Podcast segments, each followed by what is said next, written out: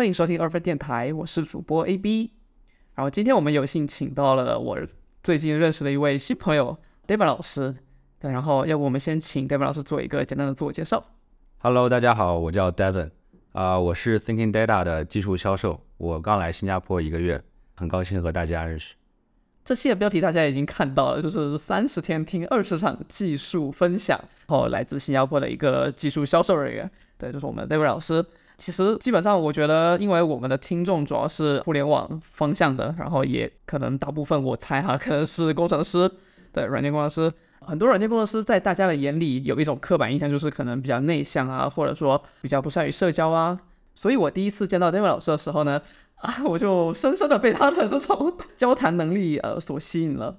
所以作为一个普通的工程师，我自己个人也是蛮感兴趣技术销售的这个方向，或者说这样的一种职业。那么呃，要不现在我们先请代班老师聊一聊，你作为一个技术销售的过程中，你的工作职责都有哪一些？首先，作为销售的话，最主要的职责就是去签单，去找到潜在的线索，然后把线索转化为商机，然后再转化为就是一个付费的客户。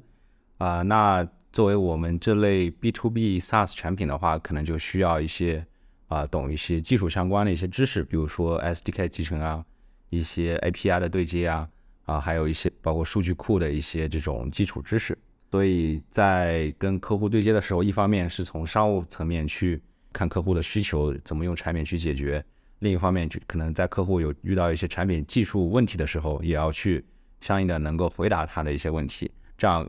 客户才能觉得你的专业性，还有你的公司的产品啊、可以真的帮到他。所以啊、呃你必须是一个懂技术的。首先，你是一个懂技术的，呃，有一部分工程师属性的这样的一个销售，对吧？在我们这个互联网行业里面做这个职业，可以这么说，对，可以这么说。你刚刚也提到了，你们其实最终还是要奔着赚钱嘛，对吧？你你要签单，所以这个三十天听二十场技术分享，这个背后的原因是不是你需要见很多的不一样的人，来自不一样的行业呢？因为我刚到新加坡嘛，所以可能第一个首先要做的事情就是去啊、熟悉这边的环境，然后和这边的一些开发者社群啊，还有这边的一些科技公司啊，去建立一些联系。参加活动呢，就是一个最快捷，也是一个最高效、最自然的一种方式，去和他们去一起去啊、学习啊，听其他人的分享啊，同时也可以去认识很多人，跟他们做一些交流啊，分享一些我们之前做的一些这种客户的案例啊，或者会介绍我们的产品也好。所以这也是为什么最近会疯狂参加啊这种活动技术分享的一个原因吧。呃，我跟 Devin 老师其实就是在这样的一种场合下面，就是在一个会议下面去认识。他其实那天来参加的是 JoyCon，你比较感兴趣的应该是那天游戏相关的一些 topics。对对，因为我们公司的产品主要是面向游戏客户，所以当我看到活动的日程里面有几位呃跟安卓生态和游戏开发相关的分享的时候，我就会比较感兴趣。同时，也是除了分享之外，在比如说在 lunch break 呀、在平常在会前会后，也可以跟很多与会的人员做一些交流，做一些学习。对，这也是我和呃 AB 认识，当时是通过这种途径认识的。没有错，我们两个是 lunch break 的时候，然后排队去拿那个所谓的自助餐的时候，我们两个人排队的时候就机缘巧合，呃，正好是排在了前后两个位置。对对，然后 David 老师就蛮主动的来找我聊天儿，我们两个人就过来过来聊了大概有十来分钟啊，然后突然间我问他，哎，你是哪里来的？他说我中国来的，我说我也中国来的，要不我们就切中文吧。对，这边确实就是很多时候，因为华人跟中国人也长得一样，就是第一次见的时候，默认都是讲英文，不不太确定他会不会讲中文，或者只讲的好不好。有很多情况就是讲了，可能已经讲了十几二十分钟，发现对对方也是中国人，而且是可能过来没几个月。除了我们上次就是讲到的 JoyCon 这样的会议，你还参加过哪些其他的会议呢？就这三十天里面的二十场分享。参加过一些游戏行业大会，像 Gamescom Asia，还有新加坡这边的一些科技活动，像 Switch，还有之前的那个 FinTech Festival 也有参加，还有一些啊、像新加坡游戏协会啊，还有一些云厂商办的一些这种线下的一些 Meetup，还有跟 Web 三啊 NFT 相关的活动都有参加。呃，感觉除了游戏之外，你还聊到了很多现在比较热门的那些东西啊，什么 Web 三啊，然后什么云游戏啊等等的。对，因为我们公司服务游戏行业的话，其实有很多客户他是做 Web 三游戏、区块链游戏，所以在这块的话，我觉得在我们业务上来看，东南亚确实是一个新的增长点。所以从商业角度来看，我们也会有相关的、相应的一些解决方案和产品来去服务这块 Web 三游戏客户的需求。呃，所以也是通过参加活动去了解一下他们现在都在做什么，然后啊认识一些行业内的一些朋友吧。像我们现在服务的客户的话，可能有百分之九十还是传统游戏。所谓传统游戏就是非 Web 三游戏，比如说像手游啊、SLG 啊、Casual 啊，还有 MMO。棋牌啊，卡牌啊这种，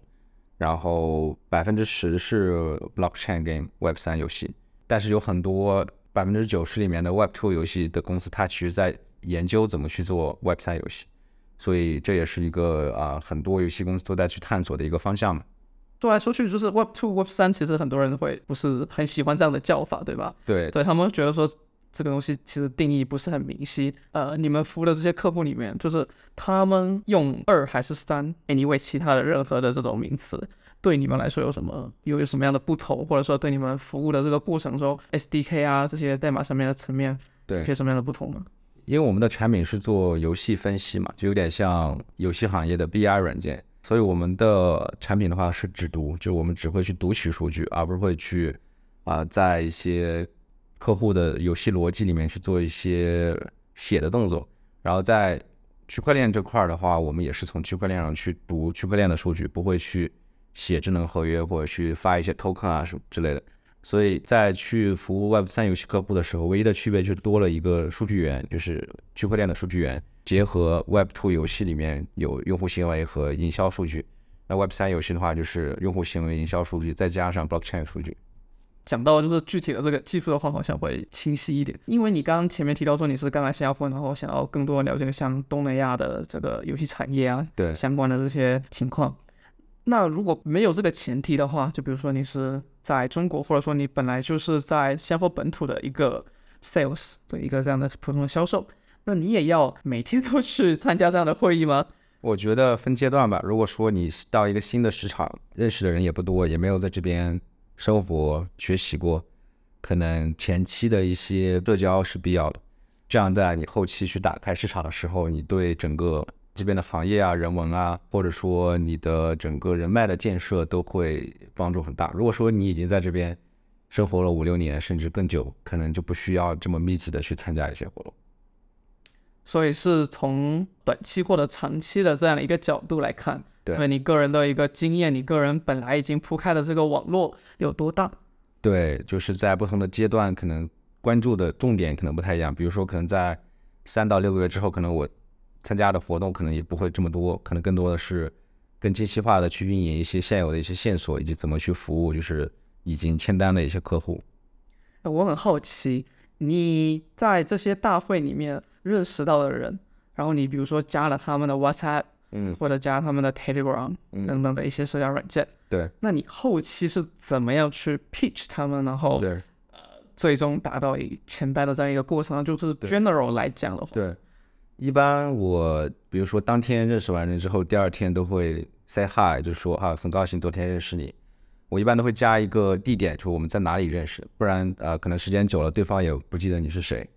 呃，然后会给加到的一些联系人。做一些归类吧，比如说，如果说他就是做游戏开发和发行的公司，那就是我们直接的潜在的客户。如果说他是也是跟我们一样，也是服务游戏公司，比如说他是帮游戏公司做广告投放，帮游戏公司做一些游戏美术啊，或者是游戏音乐，或者说其他的一些技术类的像这种云服务啊，我会把它归类为就是游戏服务商。然后还有一类的话是一些投资人，他们可能是更看重投资一些。游戏公司，我会把它归归类为就是游戏投资人，当然可能还会有一些其他细小的分类啊。有了这些细小的分类之后，一般都会啊去直接，比如说和潜在的客户去聊聊他们的一些现有的一些技术栈呀，他们现在数据分析的一个 team 或者说个需求的一个状态。那也会通过就是像游戏服务商这样的跟我们一样的这种公司来去做一些 cross referral，就是我帮他介绍客户，他也可以帮我介绍客户。那游戏 VC 的话，就是比如说我当我跟客户聊到，哎，他可能正在融资，那我可能会帮我潜在的客户去帮他去融资做 fundraising。所以其实跟客户或潜在客户的交往的过程，更多的是 build 一个 relationship，就不是说我过来非要给你卖我的产品，而是说啊，我在这个行业里面，我的产品可能给你产生价值，那我的其他同行可能他们可以也可以给你产生价值，不管是营销也好，还是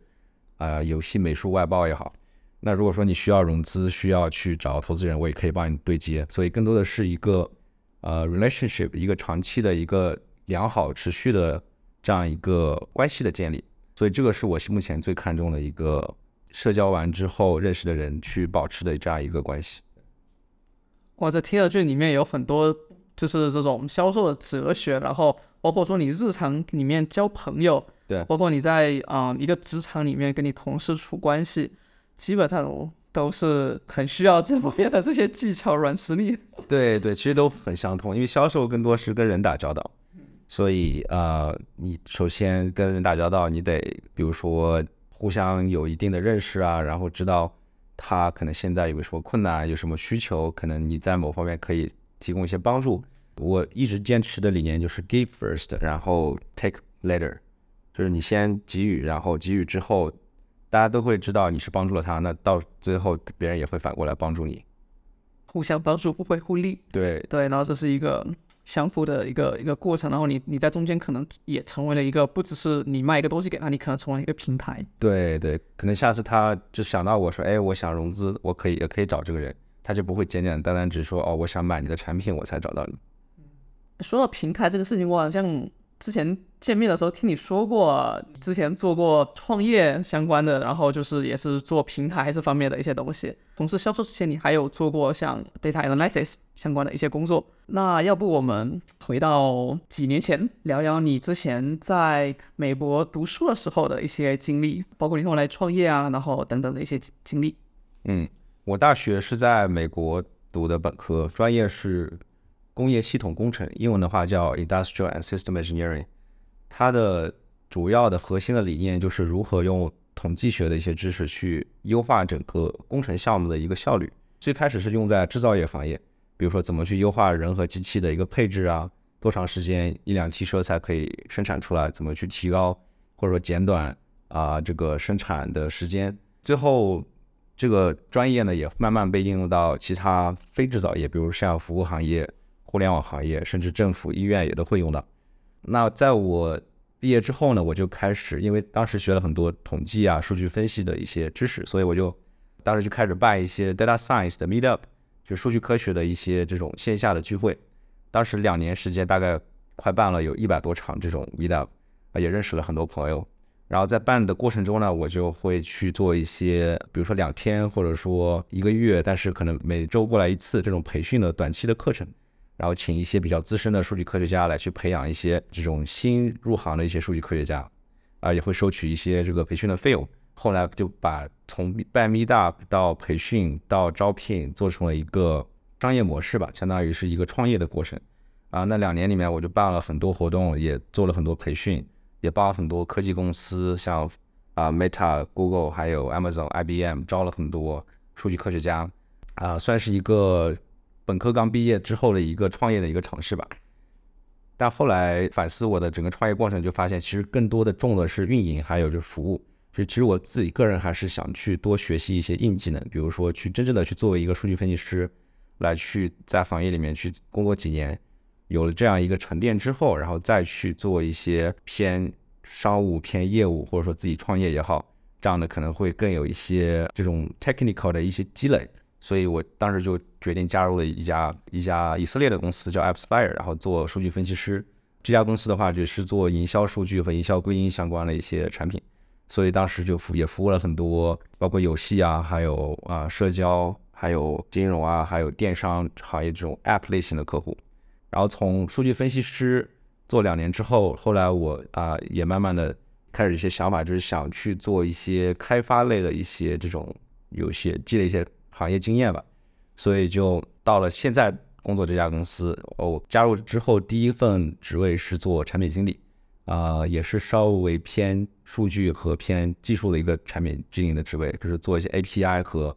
SDK 还有数据集成的一些相关的一些功能。在做产品的过程中，就会和很多工程师去接触，然后可以可以学到很多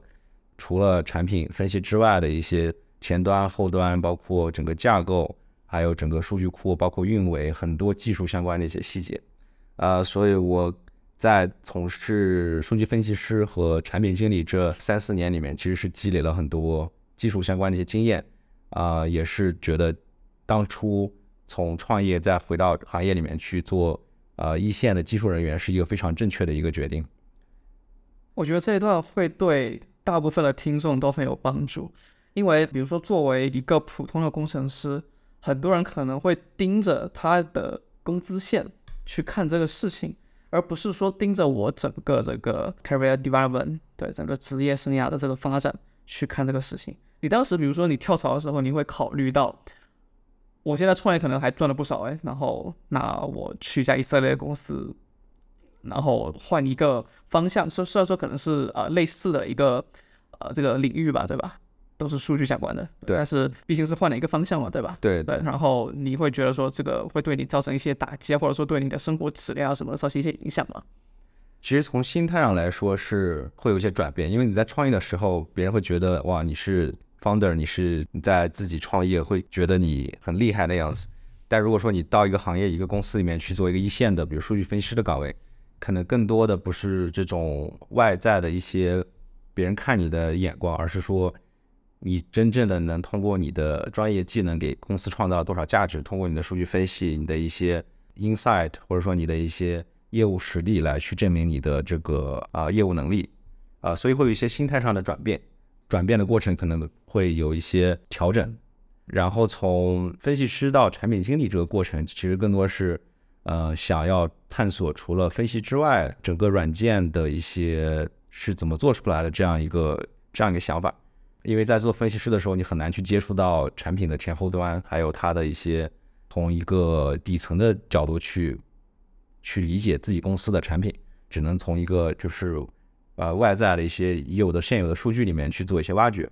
啊、所以这也是当时为什么从数据分析师又跳转到产品经理的这样一个想法，就是想在数据 SaaS、Data SaaS 这个行业，啊、我还可以学到什么？我还可以学到这个 SaaS 前后端是怎么做出来，然后它的一些架构、它的一些底层的一些逻辑是什么？啊、所以这个是当初为什么又从分析师跳到产品这样一个决策的一个过程。感觉这一整段很好的就是描述了你为什么过去几年里面每两年就挑战了一个新岗位的这样一个心路历程吧。对对，然后一步一步走到现在的变成了一个技术销售。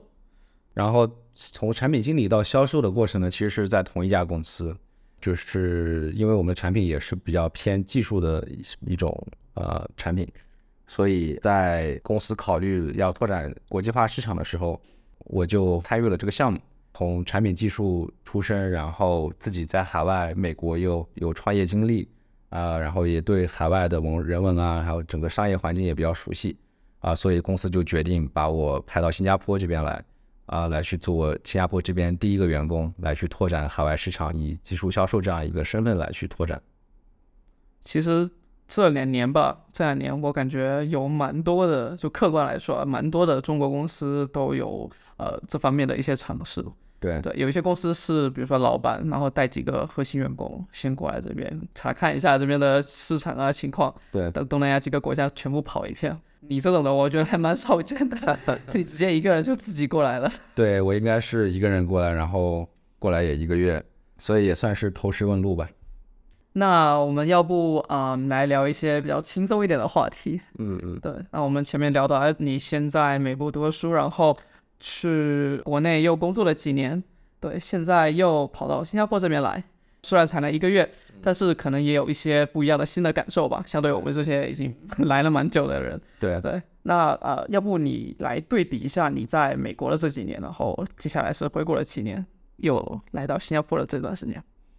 刚去美国的时候是有一些 culture shock，就是文化差异的这种震撼，因为从中国，我当时十八岁去的美国，就有很多不管是从交朋友啊，还是从上学，整个美国社会给你带来的是有一种全新的不一样的世界。但是生活了六年之后，慢慢就习惯了，习惯了他们人与人交往，包括公司里面同事相处的一些这种文化，啊，也慢慢的接受了，或者说比较喜欢这种西方美国式的社交啊，或者说公司的这种管理的文化，啊，所以回国之后的话，其实有又有一点啊 reverse culture shock，就是反向的文化震撼，就是发现好像之前在美国待六年的。呃，社交还有职场的这种习惯跟国内又不一样，又得慢慢去适应国内的这种状况。在国内待了五年之后，也适应了，就你能理解很多国内公司，包括国内朋友，他做一些事或说一些话的一些出发点，或者说能理解他们背后的逻背后的逻辑。那现在来新加坡呢，就是相当于是西方和东方的一个结合，有很多华人在这边，很多中国文化、东方文化。也很多这种中中餐厅啊，生活也很舒适，但同时又是一个很国际化、很现代的一个国家，呃，有很多外国人、很多外企啊。这样看来的话，和我过去十年的经历正好是一个有点像融合的感觉，就是在美国六年，回国又五年，然后新加坡，你就可以理解中美之间或者说东西之间文化还有职场差异，就可以理解非常。快速的和顺利的、自然的去理解，呃，两边的不同以及一些在新加坡可以预期到是什么样的一个文化状态，所以感觉一切都很顺利，也很就是符合我的预期，也很喜欢这种状态。所以你在那些 conference 或者说一些 meetup 的社交场合里面，跟来自各个国家的不同口音的人交流，基本上也都觉得一切都那么的正常，没有什么太。再来一次 culture show 的那个感觉吧。对，就再没有了。就不管是和欧美、东南亚呃人去沟通，还是去和中国国内的人去沟通，都会感觉比以前更加得心应手了。因为可以去理解他们背后的逻辑，以及讲话的方式，去跟他们聊天的方式，也可以比较灵活的呢，可以切换过来。所以，我我也很感激我过去十年有在。中美两边都有工作的经历，然后现在到新加坡正好是一个很好的一个结合。我们前面也聊到，你是在公司里面转过一次岗，对，然后现在开拓国际化市场的时候，你才又来到了新加坡。对，那这个外派的机会，你是怎么样去跟啊你的 leader 或者说跟你的大老板去争取到的呢？因为最早就是我和公司的 CEO 一起来做国际化这个事情。最早其实我们做的不是新加坡市场，做的是日本、韩国市场，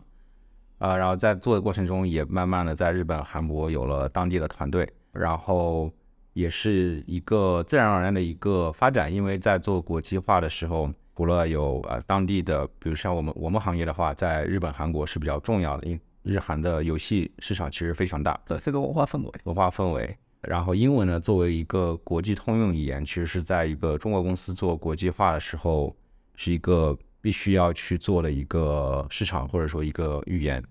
啊。那与其说等到明年或者后年再去做，还不如说今年就可以同时做起来。而且正好啊，新加坡的话和中国也是同一个时区啊，也不远，也可以去辐射到东南亚市场啊。正好加上日本、韩国整个亚洲市场啊，包括印度啊、澳大利亚、新西兰整整个亚洲市场 APEC 市场都可以囊括进来。所以是作为整体的国际化的一个战略，我们决定去做新加坡这个市场。那在做的过程中的话，我肯定是主动的去跟啊老板提这个事情，说我可以在新加坡市场做一些这种贡献，因为之前在美国也工作学习有一些经历啊，也比较了解海外的一些人文，还有一些职场的一些职场的一些文化，所以当时也是一个比较难得的一个机会。啊，老板可以给我这样一个机会，让我来这边去做一个销售这样一个事情。所以从整个过程来看的话，我觉得应该是需要自己主动的去跟你的上级或者你的老板去提你的真实的想法，这样才能让就是他们看到就是你自己内心会有一个什么样的一个啊想法，以及就是和公司现在的需求能不能符合。如果能符合，正好就可以去做这个事情。也算是天时地利人和了。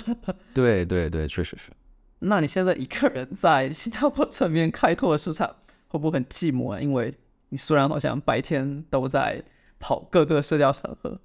晚上回家后会不会啊？天呐，我感觉每今天的社交能量已经被用完了，被榨干了。我我之前听过一个理论，就是外向的人他是越社交越跟别人聊天，他的能量越多。好像有的人内向，可能他可能跟别人聊天越多，他的能量会被吸走。我可能是属于那种比较外向的，就是聊的越多，认识的朋友越多，我反倒每天感觉会很充实，然后回家之后也可以睡一个很好的一个一个觉。所以我觉得，即使我现在公司只有我一个人，但是因为身边在这边来之后认识了很多朋友和行业内的一些啊这种同行，所以也会感觉到不会寂寞。可能跟我个人的性格也有关吧。嗯，挺好的。我刚来新加坡的时候，周末会约朋友去吃榴莲，就是公司新认识的同事。是是。然后还有什么？就是工作日晚上，有时候大家啊，比如说一起先去吃个饭，然后再各自回家，然后打打游戏啊，等等的。你现在是一个人，还住在酒店是吧？对，还在酒店。对，所以约朋友到酒店玩游戏，可能就 就特别现实。啊，那我们最后来聊一聊你在新加坡的这些生活方面的一些情况吧。对，就既然我们刚刚已经聊到像啊，你约呃有些朋友啊，然后有约一些朋友一起玩啊，等等的。那啊，你在新加坡对新加坡的一个初印象是什么样的呢？就你刚到一个月，你觉得这边的气候啊，然后这些食物啊，对，然后这些公共交通啊等等的住房。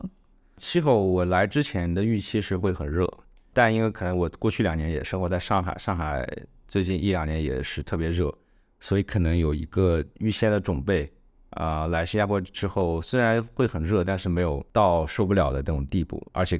很多时间都是在室内，所以气候来说的话还比较适应。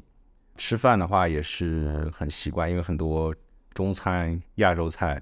啊都比较符合我的胃口。交通也很方便，像 MRT 啊、巴士啊都很高效啊。尤其我觉得一个小细节就是巴士它会有一个按钮，就是你要下的话你才摁一下，你如果不下的话，这个巴士可以。很高效的，就是跳过几站，然后去很快的到达你的这个目的地。而且整个新加坡也不是特别的大，所以你整个从东边到西边到北边去做一些呃，不管是 MRT 也好，巴士也好，都很快能到你想去到的地方。可能唯一最在生活方面跟国内不一样的话，就是房租。房租这边听说过去两年涨了百分之四五十，所以也是一个最近。新加坡的大家讨论比较多的一个话题就是房价啊，租房也好，买房也好，都会比较贵。我认识了一个推特博主，呃，新加坡推特博主，他之前啊写了蛮多，呃，或者说总结了蛮多来来新加坡生活的一些相关的知识的聚合。但是最近他的置顶帖换成了啊劝退，然后把他找房的这个过程啊什么的都也一五一十的把它列上去了。对他找房的过程真的非常的艰辛，是，这是最近最大的一个劝退点吧？我觉得。对对对，确实不好找，而且跟几个朋友聊，他们已经生活在这边，房东要要求涨价，可能涨百分之五十到一百都有。对，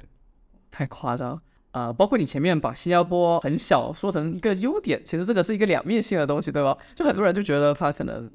太小了，对，可能你过一年就不会是这个想法了。你现在是这个想法，觉得嗯挺方便的，对，去哪里参加活动都就是很快捷。对对，那你之前在美国的时候办活动会要跨很多个城市，很呃，然后做很多不一样的场次吗？当时在美国可能频率最高的时候就一周一次，呃，而且当时都是在旧金山湾区去办，所以距离也不会特别远。然后新加坡这边的话，可能像你说的，也是我刚来，可能觉得小是一个优点。可能等我一年之后或者两年之后，在新加坡去的地方已经很多，感觉都已经很熟悉的话，可能我的想法也会不一样吧。对。然后美国房子应该也比较大了，一般来说。对，美国租房的话是比较宽敞的。对。好，我觉得那今天就差不多聊到这边。今天 David 老师给我大开眼界啊，真的是 让我一个普通的一个工程师就有了更多你公司是怎么样挣钱的呀？然后这些人他们出去外面跟别人谈商务的时候是怎么样的一种体验呢？他们的整个这个建立起沟通、建立起这个可靠的这个合作伙伴的这个关系的过程，它是怎么样的？然后等等的这一些方面，对，然后我们也非常的感谢 David 老师今天来二分电台做客。也期待后面他能够来分享更多其他的内容。对，因为毕竟我们今天也是一期线下录制，呃，我们俩短期来看应该也都还在新加坡会再待一段时间。那我们下期再见，拜拜，拜拜。好的，今天的节目到这边就结束了。如果你喜欢我们的节目，欢迎在小宇宙等客户端订阅，以及关注我们的微博或公众号，接受最新一期的推送。我们下期节目再见，拜拜。